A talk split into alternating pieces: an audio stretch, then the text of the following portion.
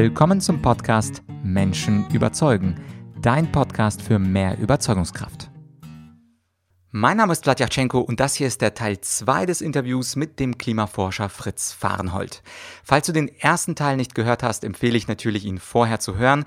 Da hat Herr Fahrenhold kurz zusammengefasst gesagt, dass erstens der Klimawandel größtenteils nicht menschengemacht ist, zweitens, dass der Klima-Weltklimarat größtenteils nicht neutral besetzt ist und drittens, dass wir als Politiker und Menschen viel mehr Zeit haben, nämlich drei Generationen, um den Klimawandel zu managen. Und übrigens, nicht aufregen, falls du genau die Gegenauffassung hast. Es ist ja wichtig, auch Gegenauffassung zu hören. Und in Folge 61 dieses Podcasts, da spricht auch eine Befürworterin des menschengemachten Klimawandels, Frau Sabine Nallinger, darum, dass wir nur eins, zwei Jahre haben. Und darauf lege ich eben ganz viel Wert, dass hier im Podcast eben unterschiedliche Meinungen zur Sprache kommen.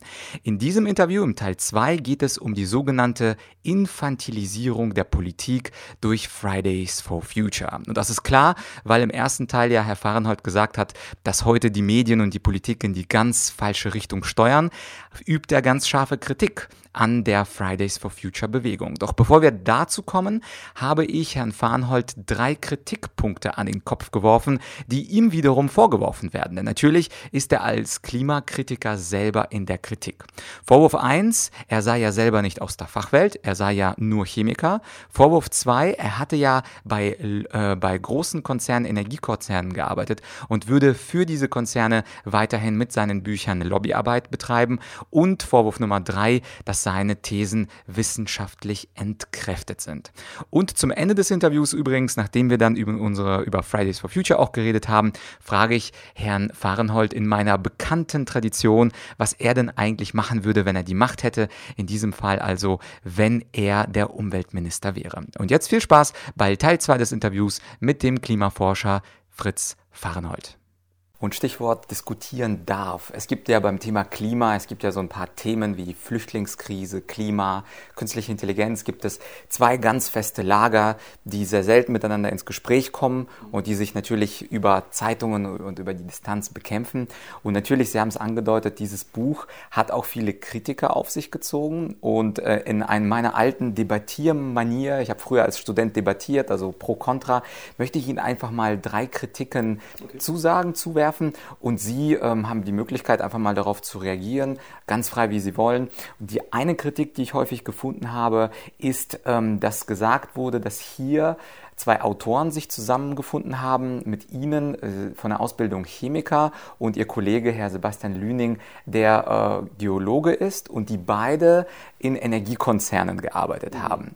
Und kurzerhand äh, liest man dann in den Kritiken, egal wo im Internet, davon gibt es ja heute viele, dass die beiden ja gar nicht zur Fach Welt gehören, dass sie beide gar keine Klimaforscher sind und deswegen, also sie automatisch diskreditiert sind. Sie sind jetzt kein Professor, der jetzt ab seinem 30. Lebensjahr promoviert haben in, in Climate äh, Science und anschließend dann bis zu ihrem heutigen Lebensjahr in der Klimaforschung tätig waren.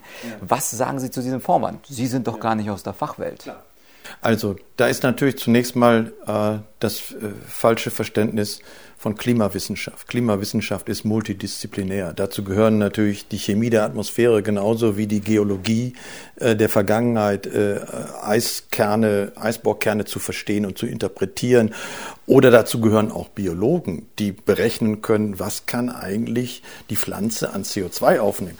Der enge Bereich der Klimawissenschaftler, die hier sozusagen für sich die alleinige Wahrheit in Anspruch nehmen, das ist ein, das sind Physiker, die in Modellen die mögliche Zukunft berechnen. Die sprechen dann von sich aus wir sind die Klimawissenschaftler. Aber ein Geologe hat natürlich äh, einen Beitrag zu leisten und ein Chemiker äh, ebenso. Und deswegen äh, ist das, glaube ich, ein äh, ziemlich äh, verkürztes Verständnis, äh, denn ähm, die Klimaentstehung hat so viele Ursachen und so verschiedene Einflussbereiche, dass man sie, die, die gesamte Naturwissenschaft braucht, um sie zu verstehen. Ähm, deswegen, äh, im Übrigen, ist es, glaube ich, nicht verkehrt, wenn man die äh, gesellschaftliche Relevanz von wissenschaftlichen Erkenntnissen äh, dadurch besser beurteilen kann, dass man nicht nur an der Hochschule war, äh, sondern auch in der Politik. War auch mal Umweltsenator, aber ich war auch in drei Energieunternehmen, äh, die alle für erneuerbare Energien. Ne? Meine gesamte Vita ist erneuerbar. Ich habe bei der Shell die Photovoltaik groß gemacht, habe ein Unternehmen gegründet, das ähm, Windkraftwerke gebaut hat, das zweitgrößte deutsche Unternehmen dann geworden ist äh, und äh, die ersten Offshore-Anlagen entwickelt hat. Und dann bin ich bei RWE derjenige gewesen, der die Innogy gegründet hat, die ja am Ende dazu da war, dass sich die RWE löst von der Kohle äh, hin zu den Erneuerbaren. Und ich glaube, das äh, kann ja nicht äh, falsch sein, wenn man äh, so eine breite Lebenserfahrung hat und dann noch nebenbei eine wissenschaftliche Reputation. Ähm, ich habe auch nicht äh, viel zu kritisieren, wenn andere äh, im, im, Weltklimarat äh, allerdings viel größeren Einfluss haben, die von äh, Lobbyorganisationen kommen, die von, von Greenpeace oder anderen Organisationen dort mitwirken. Ich finde nur, das muss dann mal offen äh, auch erklärt werden, dass da viele äh, dabei sind, die keine Klimawissenschaftler und auch nicht mal Naturwissenschaftler sind, aber in Anspruch nehmen, der Welt zu erzählen, wo es längst zu gehen hat. Mhm. Der zweite Vorwurf, das haben Sie ja schon ein bisschen angedeutet, der Lobbyismusvorwurf, der Ihnen beiden als Autoren gemacht wird. Im Grunde vertreten Sie ja die These ganz verkürzt formuliert, wir haben viel mehr Zeit, als dass uns jetzt die Klimadebatte gibt. Und natürlich, weil Sie in diesen großen Konzernen gearbeitet haben, Shell und RWE und äh, den sonstigen, kommt natürlich schon das Bild bei den Kritikern, hier wird Lobbyarbeit gemacht und ihnen unterstellt man, dass sie eigentlich für die Wirtschaftskonzerne sprechen und diese Bücher für die Wirtschaftskonzerne schreiben. Äh, sie äh, verneinen das natürlich, aber was ist dann die Motivation, diese Bücher zu schreiben, wenn das kein Auftragsbücher sind ja, der, der RWE also, und der Shell AG? Äh, es ist ja so, dass mein Ausscheiden bei RWE durchaus damit zu tun hatte, dass ich das Buch geschrieben hatte. Die RWE hat mir zu verstehen gegeben, wir wollen uns uns eigentlich nicht mit der Bundesregierung anlegen. Und dein Buch wird dazu führen, dass wir uns mit der Bundesregierung anlegen und äh, geh mal ruhig mal ein Jahr früher in, in, in Ruhestand. Also äh, das Gegenteil ist der Fall. Ähm, äh, wie gesagt, ich habe nur erneuerbare Energie gemacht und der, der, der Anlass, deswegen ich mich überhaupt mit Klimawissenschaft im Jahre 2008, 2009 zum ersten Mal beschäftigt habe, war ja, dass äh, für Innogy, also die RWE-Tochter für erneuerbare Energien, der Wind wegblieb. Es war auf einmal mehrere Jahre äh, weniger Wind da, was bedeutet weniger Erträge. Und mein damaliger Vorstandsvorsitzender hat gesagt, Fritz, wenn dann immer noch mal, wenn du da so schlecht investierst und wir kriegen äh, keine Erträge, dann muss ja was faul sein. Und dann habe ich gesagt, oh ja, das ist wahrscheinlich die Klimakatastrophe, dass der Wind weggeht. Und dann haben wir eine große Taskforce eingerichtet und gesagt, woran liegt das denn, dass in Europa der Wind wegbleibt? Und es hat nichts mit Klima zu tun, sondern es hat mit einer äh, 60-jährigen Zyklus zu tun, der, den wir ja auch dort beschreiben, der immerhin zu einem äh, Unterschied der Erwärmung von minus 0,3 auf plus 0,3 führt und der auch die, äh, die, die Meeresströmung äh, in diesem Zyklus schwanken lässt und der auch dazu führt, dass es äh, stärkere Westwinde oder weniger starke Westwinde gibt. Und dann sind wir auf die Schliche gekommen. Da habe ich mir gedacht, Mensch, das kann ja, das ist ja interessant, dass es also ganz natürliche Erklärungen gibt für das, wo wir immer glauben, dass dieses böse CO2-Molekül verantwortlich ist. Mhm. Und äh, aller guten Dinge sind drei, was ich auch gefunden habe an Kritik. Das äh, ist wahrscheinlich die für Sie äh, schwerste Kritik, nämlich von Kollegen aus der Fachwelt. Das heißt also beispielsweise bei Wikipedia habe ich gefunden, die in der Fachwelt wurden die Thesen Fahrenholz ein, einhellig verworfen und äh, die Wissenschaftler, die teilweise in der kalten Sonne, also ihrem Vorgängerbuch zitiert wurden, sagen, dass sie falsch wiedergegeben worden seien oder konkret Klimaforscher Latif sowie Direktor des Max-Planck-Instituts Solanki hielten Fahrenholz Sonnenaktivitätsthesen für haltlos. Das heißt also, es gibt Wissenschaftler, die jetzt sagen, Sie wurden von Ihnen falsch zitiert und Wissenschaftler, die sagen, das mit der Sonnenaktivität, das ist jetzt nicht richtig. Ich bin natürlich kein, kein, kein Klimaforscher, kein Physiker, aber was in einfachen Worten, was sagen Sie auf diese Kritik aus der Fachwelt? Ja gut, es ist ja ähm, so, dass Herr Latif äh, auch andere äh, äh, Sprüche losgelassen hat. Äh, die werden aber Wikipedia nicht zitiert. Er hat zum Beispiel, ich weiß gar nicht, was wir euch aufregen über den Fahren äh, das sage ich schon die ganze Zeit, dass nur 50 Prozent von der, von, von, vom Menschen gemacht ist und der Rest ist Urspr äh, natürlichen Ursprungs. Dieses Zitat wird nicht genommen. Er hat an anderer Stelle genau das jetzt, gesagt, was Sie gesagt haben. Er hat äh, sozusagen Cherry-Picking betrieben, indem er nur die Dinge herausgenommen hat, die sozusagen für seine These sprechen. Äh, da kann ich nur sagen, naja, also viele Klimawissenschaftler machen nichts anderes und, und, und, und schauen sich eben nur die Dinge an, die für ihre These sprechen. Und es war so insofern notwendig, ein Buch zu, ich, ich will ja nicht ein zweites Weltklimarat-Buch schreiben, sondern ich habe ein Buch der Kritik des Weltklimarats gesprochen, dass ich da drin natürlich diejenigen Dinge versammle, die äh, gegen äh, die herrschende Meinung ist, ist glaube ich, natürlich. Ähm, Solanko habe ich nicht verstanden, weil seine, ähm, vielleicht musste er das machen, weil er natürlich auch angegriffen worden ist, weil wir ihn zitiert haben. Wir haben ihn zitiert äh, und haben natürlich unsere eigenen Schlüsse daraus gezogen, die er vielleicht anders ziehen würde. Ähm, es ist schon schade, dass es mittlerweile aber viel schlimmer geworden ist. Wissen Sie, bei der kalten Sonne hat man dann wenigstens noch miteinander gefochten, man hat ge um die Argumente äh, äh, gekämpft. Jetzt ist es so, äh, dass äh, ein, ein, ein, Forscher wie Herr Marotz gesagt, ich brauche das Buch gar nicht zu lesen. Ähm, äh, äh, und, und, und in, wir zitieren ihn aber sehr häufig. Und zwar in durchaus unserem Sinne, denn er sagt ja am Ende auch, es wird in den nächsten äh, sechs Jahren äh, nicht wärmer werden. Das ist doch interessant zu wissen. Und deswegen frage ich mich eigentlich, wo sind eigentlich unsere Journalisten, die einfach mal auf äh, Fridays for Future, die sagen ja, in zwölf Jahren kann man in den Schulhöfen sich nicht mehr aufhalten, weil der, äh, der Asphalt dann geschmolzen ist. Ja? Ähm, warum sagt man denen nicht, äh, Moment, es gibt natürliche Einflüsse und deswegen wird es in den nächsten zehn Jahren, äh, wahrscheinlich sogar in den nächsten 30 Jahren, zu dieser Erwärmung gar nicht kommen, weil die Natur sozusagen im Augenblick in die andere Richtung läuft. Die atlantische Oszillation bringt eine Abkühlung. Das ist so sicher wie das Arm in der Kirche. Die Sonne ist gerade in ihre sehr äh, ruhige Phase gelangt. Die nächsten Sonnen, die, der nächste Sonnenzyklus wird äh, sehr schwach werden.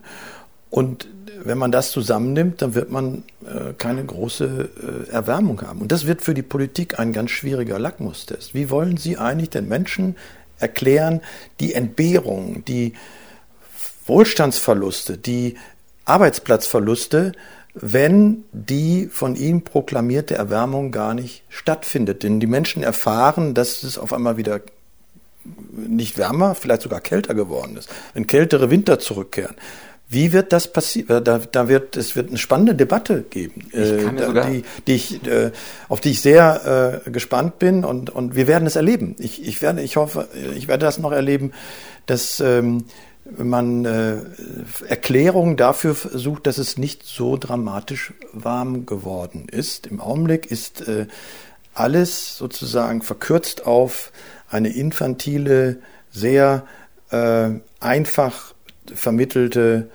äh, Prognose, es wird deutlich wärmer und wir müssen ganz schnell handeln.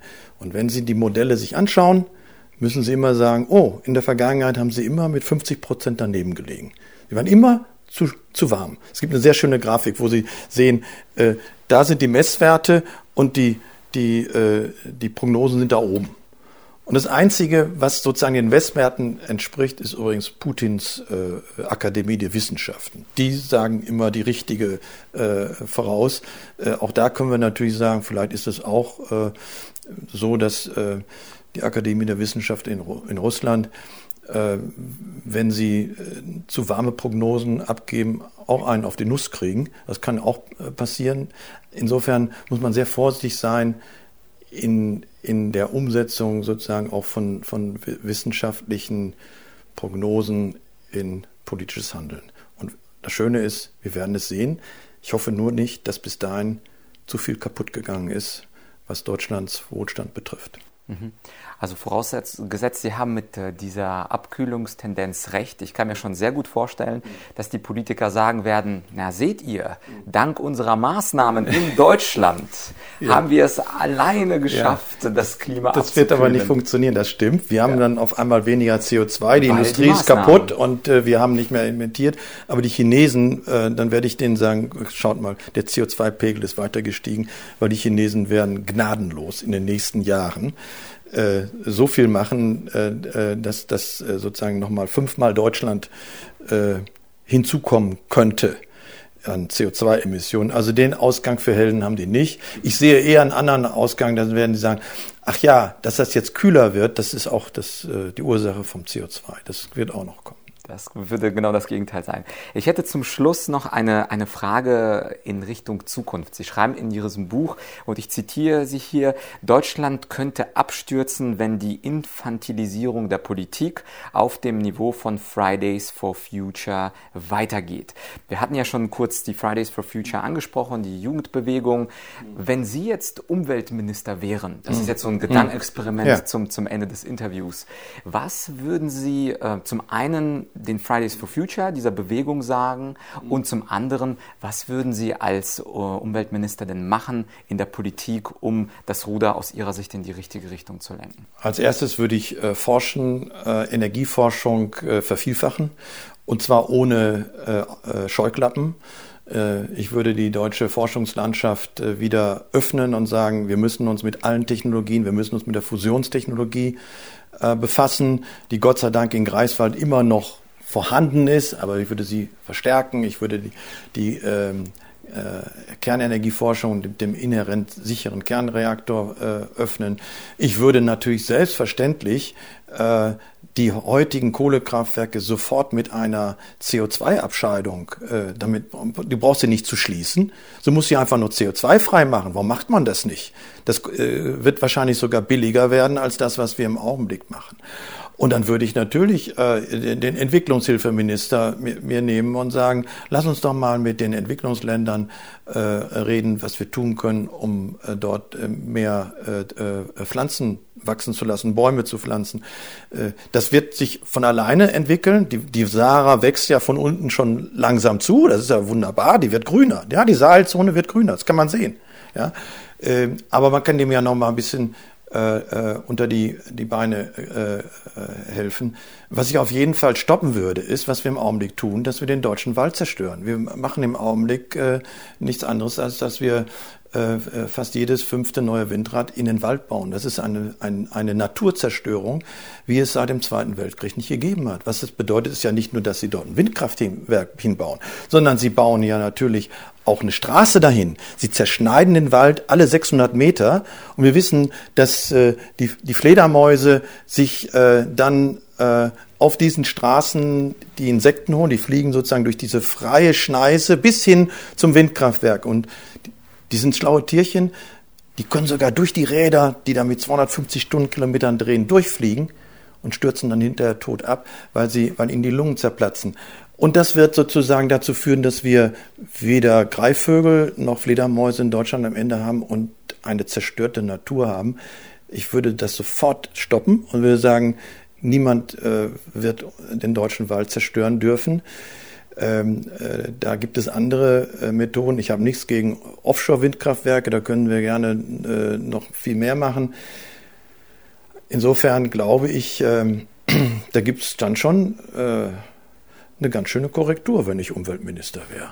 Und den jungen Leuten von Fridays for Future, angenommen, sie hätten jetzt eine Minute Sendezeit und alle jungen äh, klimatischen Kämpfer könnten, müssten ihnen zuhören. Ja, würde ich sagen, äh, ich habe eine gute Botschaft für euch. Ähm, äh, die Erde wird grüner und sie wird äh, bei weitem nicht sich so erwärmen, wie ihr glaubt. Und äh, die Erwärmung, wenn man sie in Grenzen hält, hat in, den, äh, in der Menschheitsgeschichte immer dazu beigetragen, dass es den Menschen gut gegangen ist. Immer dann, wenn es kalt war. Und ihr wollt ja offenbar zurück in den Zustand von 1850. Da kann ich euch nur verwarnen. Denn es war bitterkalt, es gab Hungersnöte und Menschen sind zu Hunderttausenden gestorben, weil es nicht genug zu essen gab. Herr Fahrenhold, vielen Dank für das Interview. Dankeschön. Ja, das war also Teil 2 des Interviews mit dem Klimaforscher Fritz Fahrenhold.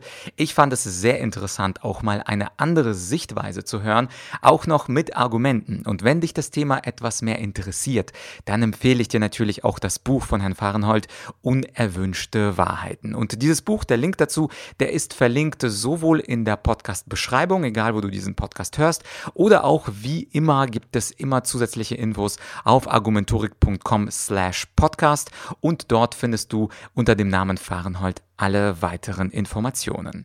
Ja, und jetzt hatten wir uns mal wieder mit einem heißen politischen Thema befasst. Es waren ja vor ein paar Wochen das Thema Flüchtlingskrise, da wo unter anderem Herr Sarrazin, Herr Lafontaine und Herr Gauweiler gesprochen haben. Jetzt habe ich mal wieder ein heißes Eisen rausgeholt mit dem Thema Klimawandel und was stimmt denn jetzt, was stimmt denn nicht. Und für mich ist es immer sehr, sehr schön. Menschen überzeugen bedeutet ja, das habe ich in einer der Folgen auch gesagt, es geht nicht nur darum, dass wir Menschen überzeugen wollen, sondern sondern auch diese Plattform soll auch die Möglichkeit für andere Menschen geben, uns von ihren Auffassungen zu überzeugen. Falls du einen Kommentar hast, dann schreib doch gerne am liebsten eine Rezension zu diesem Podcast. Natürlich freue ich mich um am allermeisten über einen schönen Satz, um eine 5-Sterne-Bewertung, aber natürlich freue ich mich auch über kritische Stimmen. Gerne an podcast.argumentorik.com und dann werde ich deine Nachricht auf jeden Fall lesen und bin gespannt, was du zu diesem Thema zu sagen hast. Vielleicht bist du einverstanden, vielleicht nicht. Aber genau das soll ja der Podcast erreichen. Ein bisschen Diskussion auf Faktengrundlage. Ich würde mich freuen, wenn du diese Folge wie immer mit einem Freund, einer Freundin, einem Kollegen, einer Kollegin teilst, damit wir das Wissen auch teilen und dadurch vermehren. Das ist ja das Paradox des Wissens. Und zum Zweiten würde ich mich natürlich freuen über eine Bewertung, denn wie gesagt, dadurch kommt der Podcast mehr in die Sichtbarkeit. Und wenn er mehr in der Sichtbarkeit ist, dann fällt es mir natürlich in Zukunft auch viel leichter, ein weitere hochkarätige Gäste zu kommen. Ja, an dieser Stelle nochmal der Hinweis, dass es das Buch oder den Link zum Buch gibt in der Podcast-Beschreibung und natürlich auch auf argumentorik.com slash podcast. Und natürlich gibt, geht es nächste Woche wieder weiter weiter mit Menschen überzeugen, dann allerdings mal wieder zur Abwechslung, nicht mit ganz so heißen politischen Themen, sondern schlicht und einfach mit Themen rund um Rhetorik und Führungsskills. Was das mit auf sich hat, da sei gespannt, abonniere den Podcast und nächste Woche, da hoffe ich, wenn alles gut geht, verkündige ich dir dann den Launch meines neuen Buches. Was es ist, wie das Buch heißt und worum es dort geht, das kommt dann nächste Woche. Wir hören uns hoffentlich bald. Dein Vlad.